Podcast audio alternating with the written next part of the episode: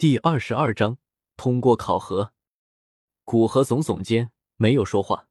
他还需要一火，怎么可能会拿去拍卖？感知到药鼎的温度达到之时，古河右手一挥，石台之上那一百二十多种药材便在他的控制下，分别往十三尊药鼎之中飞去。药材一进入药鼎之内，便被里面的青色火焰一卷一带，将药性精华全部提炼而出。在古河高超的灵魂控制力和火焰的操控力下。一百二十种药材有条不紊的在古河手中一株株的被提炼出来，最后别青色火焰包裹悬浮在药鼎角落处。当药材全部提炼完成之时，古河转过身来对白虫道：“这算是通过考核了，通过了，通过了。有威力几乎相当于古灵冷火的一火，再加上你灵境的灵魂，若不让你通过，悬空子他们都不会放过我。”白仲点点头。语气之中还是带着嫉妒。白仲话让古河微微一顿，看来他认识药尘，不然不会将全新的青莲地心火与古灵冷火相比。将药鼎之中能保存的丹药精华用玉瓶装着。古河对白虫道：“我将这些铁定报废的药物精华废物利用，应该不算违规吧？拿去吧，不过是一些低级药尘而已。”白仲不在意的挥了挥手。说道：“古河对他的话表示不认同。这些药材基本上都是炼制六七品丹药的药材，若是在西北大陆，还是需要他辛辛苦苦收集的。不过丹域之中，炼药师的确富有。”看着白仲真的不在意，古河心里再一次感叹道：“既然已经测试结束，白仲从纳戒之中取出一枚暗金色的徽章，递给古河。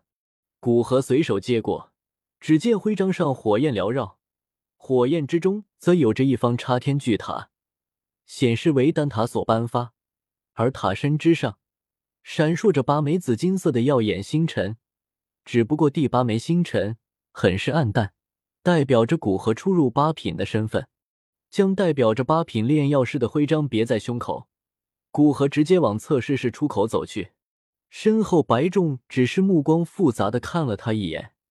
静静的看着他离去，在古河出去之后，方才叹了口气，道：“真是好运的小子。”他几次想拦下古河，想让他试试看能不能从青莲地心火中分离出海心焰的一火本源，但最终没有开这个口，因为几卷八品单方于一朵威力强大的异火，傻子也知道怎么选。若是真提出这个要求，说不定会得罪人。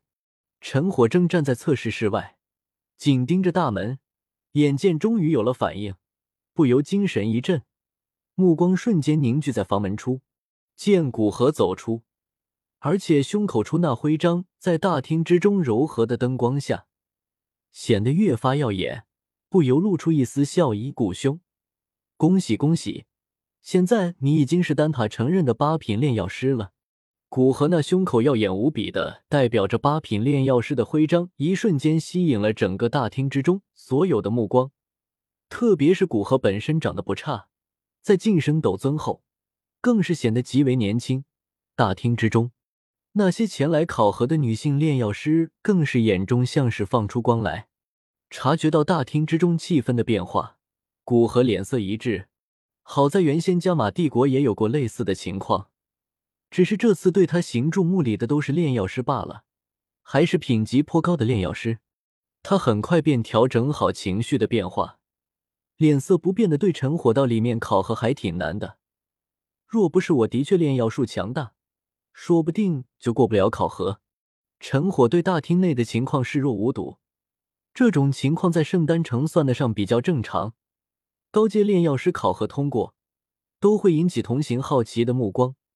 他对古河所说的考核内容感到好奇，既然古河主动提了出来，那估计就不是什么不能跟别人说的东西，便催促道：“都有哪些考核？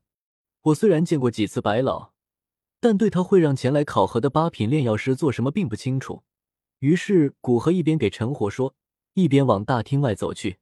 在这么多人的注视下，虽然已经习惯了，但当久了便会有些厌烦。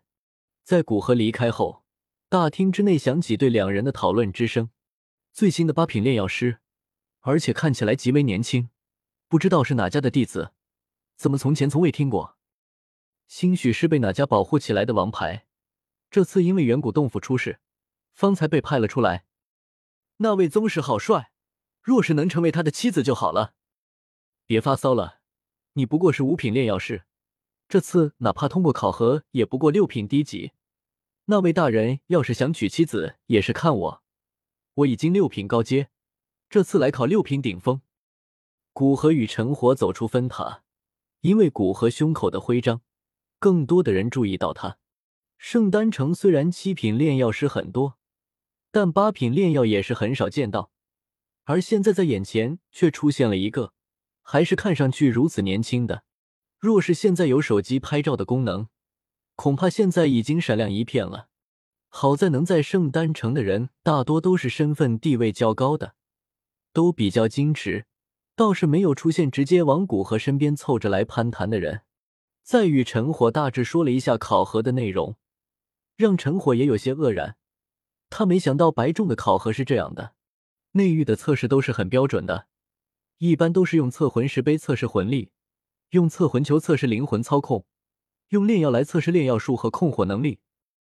知道古河对内域考核不了解，陈火给古河解释，最后总结到：白老的考核稍微有些任性，不过塔内高层能允许他这么做，恐怕是因为他做事有分寸，不会真将有实力的人刷下来。古河点点头，也觉得他说的在理。不过看陈火走动方向，好像没什么目的性，不由问道：“现在去哪？”陈火看了看天，此时太阳已经开始往西偏移。古河的考核用了将近半天，他们来之时本来就已经快到中午了，现在算是到了下午的四五点。看着天色，我们今天就休息一天。明天在金内域去拜访玄空子会长吧。古河迟疑了一下，点点头，道：“既然到了圣丹城，那便客随主便，交给你安排吧。”